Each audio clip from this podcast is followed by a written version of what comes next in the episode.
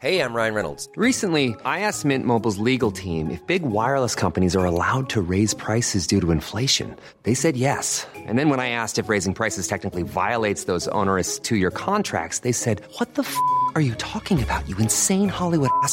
So to recap, we're cutting the price of Mint Unlimited from $30 a month to just $15 a month. Give it a try at mintmobile.com slash switch. $45 up front for three months plus taxes and fees. Promo rate for new customers for limited time. Unlimited more than 40 gigabytes per month. Slows. Full terms at mintmobile.com. A ver, Noroña, pero ¿qué ¿Cómo de que no, me tantas ganas que tenemos de hablar con él, cabrón? Antes que nada, deja- déjame hablar, por favor. Déjame hablar, este, Lozano.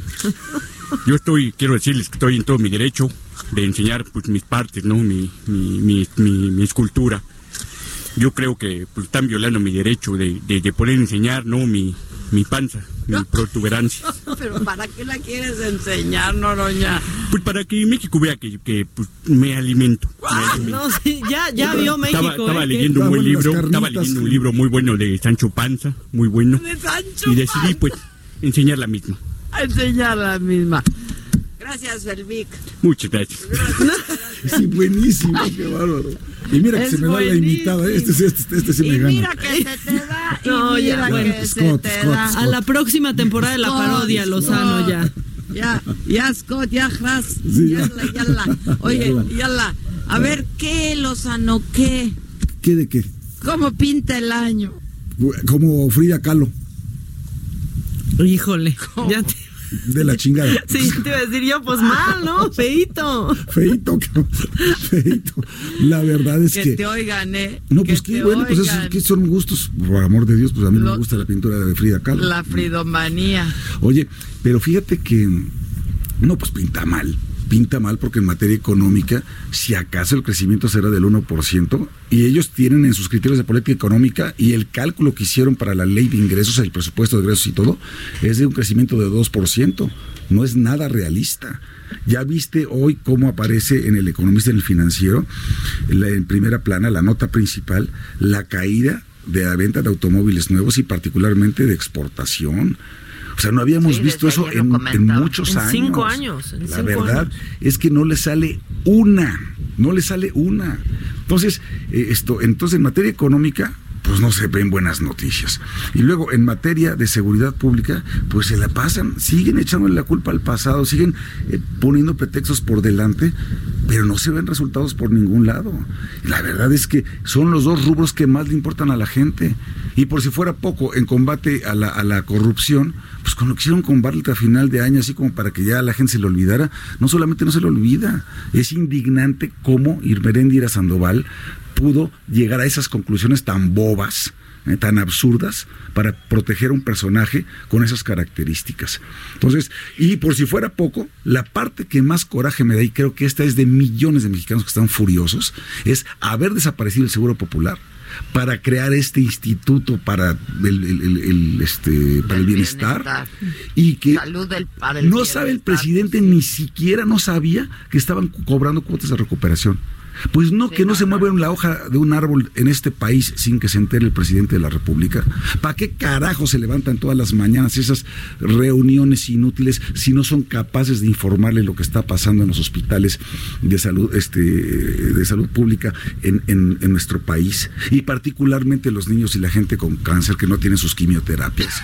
De veras es no tener vergüenza. O sea, no puede ser que sean tan incompetentes y también tan indolentes. Y que diga, no, es que estamos enfrentando resistencias, porque ¿cuáles, cuáles resistencias? Estás enfrentando una crítica feroz y ya no digas de nosotros, de las propias familias que están padeciendo por su condición de pobreza y desigualdad, están padeciendo las consecuencias de una absoluta insensibilidad al tomar una decisión de esta naturaleza sin medir las consecuencias y sin estar preparados, hombre.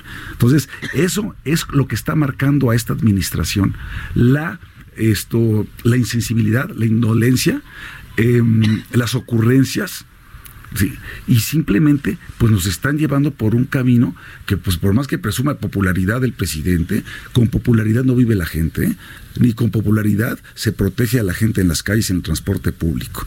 Así que yo, o sea, yo francamente no soy optimista y no lo soy porque no veo un equipo competente tampoco, ni veo legisladores que tengan autonomía como para estar planteando cosas inteligentes. Los veo simplemente sometidos a las decisiones de este hombre, pues que se la pasa disfrazándose de pan dulce y de pan de muerto y todo, todos los fines de semana. ¿verdad? Ya, ya, Lozano, No, ya. es que ese es su chiste. Y luego dice que es el hermano mayor de Latinoamérica. Tú imagínate cómo lo que pensaron los brasileños, los chilenos, los argentinos, los uruguayos, después de que dice México nos ven como el hermano mayor. No, te ven como el hermano bruto. ¿Por qué? Pues porque ni siquiera quieres salir del país para que, para que te vean y para que puedas dialogar con esos jefes de Estado. Hoy ya dijo que no tiene pensado salir. No, ¿eh? pues ¿qué va a tener pensado Porque salir? Se le Imagínate nada más. preguntó, se le preguntó y dijo que ayer que se reunió con todos los embajadores, que la verdad que cenó con ellos y que ya se andaba durmiendo. Pues sí, la verdad de las cosas es que no tiene a qué salir porque no tiene nada que presumir y porque es un hombre profundamente acomplejado. Y entonces no, y no sabe inglés. Entonces imagínate en el G20, te lo imaginas en el G20, que no le pueden saludar ni en un pasillo porque no entiende lo que es un saludo. O sea, sí debe ser muy incómodo para una persona así. De Macuspana a Londres, pues sí está medio canijo, ¿no? Oh, bueno, pues aquí así somos todos. No, no, no, no, no es cierto, no es cierto. La tradición que tenemos es que nuestros presidentes de la República sí salen, sí dan la cara, por una razón muy simple. Porque en México... Pero aunque no hablen inglés. Exacto, ¿no? aunque no hablen inglés. Eso es lo de menos. Aunque no pues, hable- eh, tampoco, que, pues, Peña Alemania, Nieto- No hablas alemán, vas a Peña Japón, Nieto no era precisamente un legado de Shakespeare. No, y sin No, embargo... no, infraestructura. Infraestructura. Bueno, pero, pero en primer lugar, se puso a aprender. Y segundo lugar, mientras aprendió, tuvo un intérprete que le agarraba muy bien la onda. Pues ¿no? se puso a aprender desde que era gobernador. Por eso, pues, y aprendió y terminó aprendiendo, pero hizo un esfuerzo. Y salieron todos y daban la cara. Porque mira, en México, esto hay que recordárselo a nuestro auditorio. En México, el titular del Poder Ejecutivo Federal es presidente de la República, es jefe de gobierno, Sí. pero también jefe de Estado. Jefe de Estado. En claro. ese sentido, ¿quién demonios nos representa al Estado mexicano con sus cinco elementos? Sí, uno es el poder público, pero otro es la población y otro es nuestro sistema jurídico. O sea, ¿quién representa al Estado mexicano ¿no? en el exterior? ¿Quién? Marcelo Ebrard. Pues no le alcanza. Perdóname, no le alcanza. Y no está en sus atribuciones tampoco. Ay, pero yo prefiero que vaya Marcelo. Bueno, ya, yo ¿sí también, ¿Lo piensas? yo también prefiero, pero esto, es que esto es algo que no conoce el presidente, que la figura de jefe de Estado lo obliga a, a representarnos a todos los mexicanos en este tipo de foros mundiales. La Asamblea General de Naciones Unidas no te parecía un foro estupendo para poder hablar de los problemas que tenemos, el tema de la etcétera, no te parecía. No, sin duda. Aparte, Sí. Bueno, a mí me ha tocado eh, pues cubrir esas giras, ¿no? Este y ver al presidente, a nuestro presidente, no con, con la investidura que tiene en estos foros, pues es, es importante. Es importante. Y, y hay, hay cenas de Estado que son de toda solemnidad y de todo. No, o sea, no, no- es un, no es un tema de lujo. Es un tema que verdaderamente estás yendo a vender en el buen sentido de la palabra.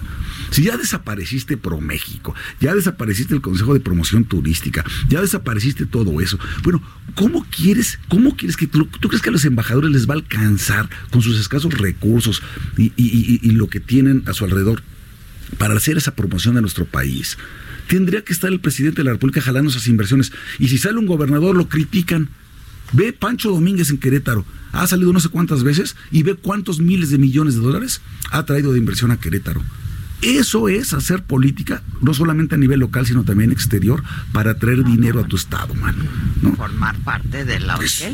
sí, pues sí. Mí- Yo me acuerdo, en paz descanse Rafa Moreno Valle, pero era un mago para traer dinero de fuera. ¿Por qué? Pues porque además hablaba idiomas, estaba educado, ¿no? De otra manera, entiende de finanzas, esto. Sí, bueno, pero eso no lo iba necesariamente, digo, con todo respeto, este, a ser un buen presidente también, Javier. No, bueno, pero es parte de ser un buen presidente. Es como cuando dice, es que yo prefiero que sean honestos, a, este, a capaces. No, es que no es una u otra. No, no, no, yo Pues no, también. Yo no. pienso que la verdad es que tienes que, ser capaces, y honestos.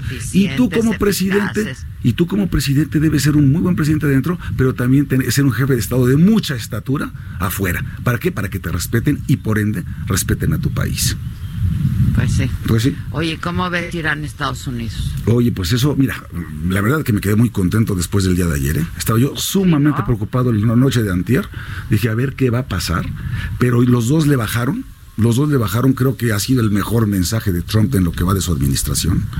Se vio Fue un hombre. breve, fue breve, prudente. rayitas, Prudente, prudente, mostró estatura. Oye, Digo, ayer hablábamos con, con Gabriel Guerra, ¿no? Sobre el tema y me decía, pues es que los dos fueron sensatos. Y yo decía, bueno, es que la sensatez era lo que menos esperábamos de ambas sí, partes, ¿no? Por eso se hablaba de la Tercera Guerra Mundial entre broma y broma, pero la verdad es que pues, cualquiera de estos dos lo pudo haber desatado, ¿no? Digo, yo no digo que ya cantemos victoria en lo absoluto, porque ya ves que en cualquier momento se calientan, pero la verdad es que sí creo que la reacción que tuvo Irán y que no pasó a mayores con Estados Unidos y que dijo, bueno, pues ya si ellos ya no le mueven, nosotros tampoco, y le extendió la mano y dijo, va a haber algunas sanciones comerciales, te aseguro que serán temporales, sí. antes de noviembre las van a levantar, te aseguro que ya el, el- el esto el ayatola. O sea, ahí murió, ¿no? Yo creo que ahí murió. Ahí murió el general y, ahí- y yo creo que el ayatola de estar contento pues porque se quedó, ese sí ahora sí se quedó como jefe porque ya le habían, Claro. ya le habían quitado el pandero, ¿eh? Entonces, Sí, y sí pienso que para efectos de la reelección de, de Trump, esta fue una buena jugada, ¿eh? O sea, sí pienso que esta le va a salir. Y sobre todo, si el impeachment no jala en el Senado en los Estados Unidos, que yo creo que no va a jalar, pues va a Como ser. que el- ya no jaló, ¿no? Yo creo que va a ser el 1-2, ¿no? Pues estaba yo leyendo en el New Yorker que este que estaba muy enojado Trump porque solamente el tema Irán le quitó dos días de atención al impeachment. le estaba apostando porque le quitara más días, ¿no? Pues sí, pues sí, la verdad es que. Este, pues sí, fueron Pero esto sí, con su, con su base sí le da, sí le da muchas millas, porque, mucha. porque sí se vio muy fuerte, muy firme, además en su statement, aun cuando ya no este, volvió a atacar, sí dijo, yo, saben que yo soy, tenemos aquí el, el arsenal más poderoso del mundo. Sí, y si queremos usarlo, lo usamos, ¿no? Y mientras yo sea presidente, Irán no va a tener una sola arma nuclear. O sea, sí hizo dos, tres buenas este, afirmaciones que pienso que para su base le da mucha, le, le da mucho kilometraje. ¿eh? No, y ya está soltando distintos datos. Ahorita acaba de tuitear que, eh, por ejemplo, que las tasas de cáncer han sido las más bajas en años y que estará tuiteando más datos de su administración. Sí, ayer, a- ayer dentro del anuncio que fue breve, pues se dedicó a dar datos y cifras de lo que ha venido pasando desde que él es presidente, ¿no? En Y- términos de economía, Sí. que está muy fuerte la economía. en Esto Estados que estás Unidos. diciendo, querida Adela, ¿no te acuerdas lo que decía este Bill Clinton? It's all about the money, sí, no, it's, it's economy, ¿no? O sea, o sea, it's economy. Porque sabes qué? Eso es lo que a los gringos al final les importa. y la economía se estaba, se movió, eh, creció 2.3% el PIB de Estados Unidos el año 2019. ¿eh? O sea, y este año es muy probable que pueda volver a crecer a un 2%, que es mucho para ese país en un ambiente, en un contexto de recesión y de una tensión comercial entre China con Estados Unidos, etcétera. La verdad es que si así llegan a las elecciones, va a llegar con mucha fuerza, hombre. Y lo que es increíble es que nosotros no aprovechemos el crecimiento de Estados Unidos. Es la primera vez en la historia que, Que no nosotros no crecemos. Nosotros crecíamos cuando crecía Unidos. menos Estados Unidos, pero si crece al 2%, 2.3 y tú creces al cero, es que verdaderamente no entiendes nada de nada, mano, ¿no? Pero pues ya vimos que lo importante, según López Obrador, no es crecer sino distribuir, pues no sé qué va a distribuir. No, y hoy dijo que más que el PIB le importa que alcanza para más kilos de tortillas. En las casas de No, los no, de veras, de veras es una vergüenza. Pero bueno, yo creo que el, el tema de Irán con Estados Unidos movió algo los mercados, movió algo el petróleo, no fue gran cosa, un 3%, una cosa así, el precio del oro. Yo creo que lo dieron por descontado como que no iba a haber mayor este, repercusión. Y esto, y tan tan, ¿eh? Yo, yo Si pienso que. tuvieras que apostar, ¿se reelige Trump? Yo creo que sí, Yo pensaba que no, ¿eh? yo creo que sí. Yo, Yo creo que sí. hace poco pensaba que no. ¿Y sabes qué? ¿Y sabes qué? Mira, con todo lo gordo que me cae, quizás es lo que nos conviene, porque es al único que le hace caso y le tiene miedo este López Obrador. Bueno, él y a, y a Ovidio, a Ovidio este Guzmán, que ya dije, sí, ¿sabes qué? Obi. Hoy hoy propuse en Twitter una idea que a ver qué les parece. Ya ves que están A en ver, la yo onda la- no la vi. esa Ah, está muy buena. Que la onda de la descentralización de la administración pública federal, ya ves que si Cultura Tlaxcala y que Sí, sepa Puebla, sí. que manden la presidencia de la República Culiacán, porque ahí está el que manda. El lobby. Pues ahí está el Ovidio. Pues hay que, que pongan la sede de la presidencia. Entonces te digo, ya volviendo al tema ya con toda seriedad de Trump, Es, Sí, pues quizás es lo único que hace que este hombre se vaya alineando y que vaya teniendo cierto tipo de actitudes y políticas y que regrese Ahora, a Evo Morales, etcétera, ¿eh? Trump ha, ha cumplido con lo que prometió. Sí. Let's make America great again. ¿eh? Pues sí, pues sí. Y no nos gusta nada su estilo. contentos con eso. No nos gusta nada su estilo, pero la verdad es que ahí va. Ahí va. Y en mucho le hemos ayudado nosotros, por ejemplo, con el tema migratorio. Es una vergüenza. O bueno, hoy, hoy volvió a decir del muro.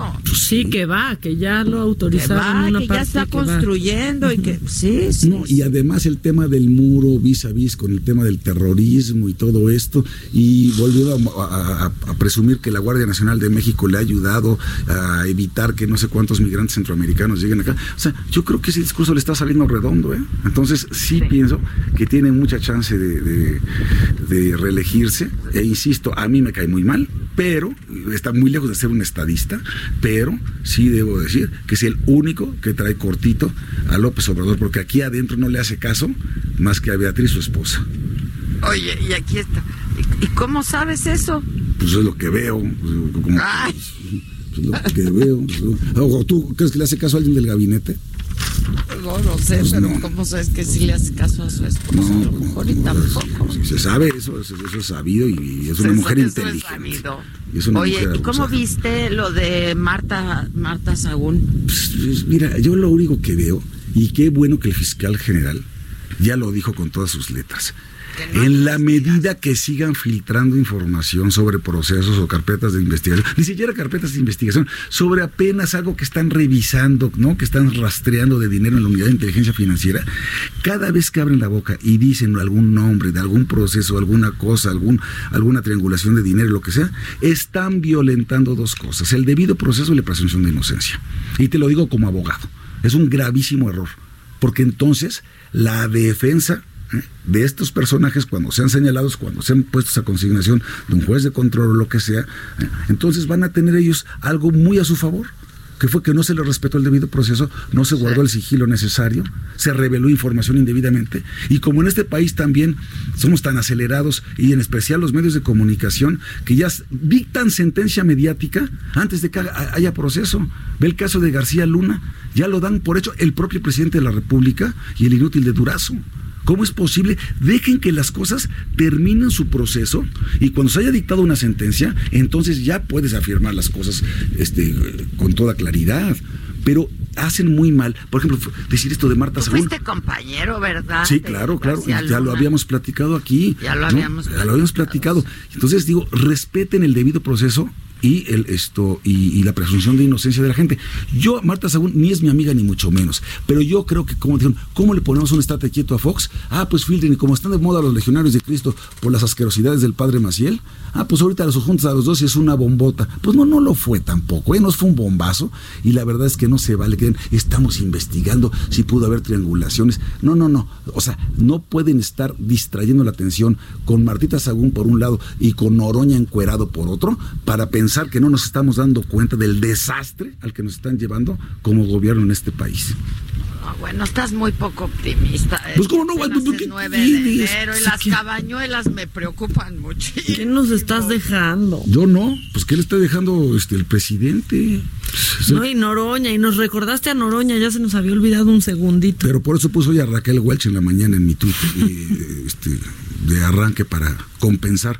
No, oye, qué bárbaro. Yo pensé que era broma, yo pensé que sí era un meme lo de Noroña. Yo también, al Oh. principio yo dije, yo no sabía, porque además lo vi que lo subió Chumel o lo retuiteó Chumel, y entonces dije, ¿es un meme o qué? ¿O qué está pasando? Y luego ya vi que era Noroña y que era de, de, a de veras, y dije, Sí. o sea, por, pero qué necesidad. Exacto, qué necesidad. No, ahora, si fue un ¿Qué distractor, necesidad? que fue, si fue un distractor, qué feo está, ¿eh? Digo la verdad. No, no, no, no, no. eso Pero no sí distrajo. No, Sí, sí. Noroña, hace cualquier cantidad de cosas, o sea, pues, es un provocador. ¿no? Eso le encanta a él. Ah, Entre todo lo que hace el ejercicio no está en su Sí, lista, no, no, ¿eh? no está precisamente No, en su bucket no, list. no, No, no está en su bucket Él list. lee, él lee, él Sí. está leyendo. Oye, ¿ya leíste El traidor de Anabel Hernández? No, a ver, a ver, a ver, tú, tú me conoces y tú sabes que yo soy una persona seria, que yo leo cosas de fondo y buenas y de autores. Otro, lo leí y me lo aventé así. Tú porque, tú porque te dedicas a esto y ni modo te, tienes que, te tienes que merendar ese tipo de porquerías, pero yo qué, no. Qué privilegio tienes de poder leer lo que Exactamente. Acabo de terminar de leer a este. Sara, digo, a este, a Vargas Llosa y este hombre, yo feliz ¿Qué de la leíste de Vargas Llosa? La fiesta del chivo. Ah. Qué bueno está. ¿Apenas o la volviste a leer? La volví a leer. Ah, pero ya con ojos, ya con ojos de la 4T, ¿no? Entonces. Es que sabes que hay que hay que releer los Es que hay que releerlos. Digo, los buenos libros. Mi madre decía, los libros buenos hay que leerlos dos o tres veces Así es. en la vida. Y sabes qué, y tu propio y en libro. diferentes momentos de tu vida. Y, y, tu propio libro, porque yo soy de los que subraya y anota los libros. Ah, yo también. Entonces está muy bien cuando tú tomas un libro 20 años después y ves lo que tú anotabas. Lo que tú subrayaste. Lo que tú mismo subrayaste, ¿no? Sí, porque ¿Y por tú eres otro, ¿no? ¿Cómo has cambiado tú mismo, no? ¿Cómo has cambiado tú mismo? Y los ojos que leyeron aquel libro en su momento, ¿sí? Ya no son los Exactamente. mismos. Pero oye, no, no, vaya, no, nos vayamos del programa sin... Ya, ya, se está volviendo una bonita tradición despedirnos con algo de Música. comentario musical, ¿no? Bueno, A ver, bien. déjenme decirles, el 5 de enero pasado celebramos el aniversario de tres grandes pianistas de la historia de la humanidad y particularmente del siglo XX.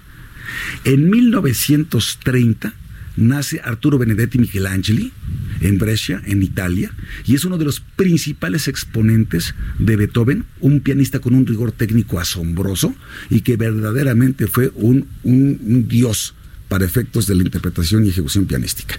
El mismo 5 de enero, pero 11 años después, en 1941, esto, eh, no, perdón, en 1920 nace Arturo Benedetti Michelangeli. En 31, ¿sí? Nace Alfred Brendel.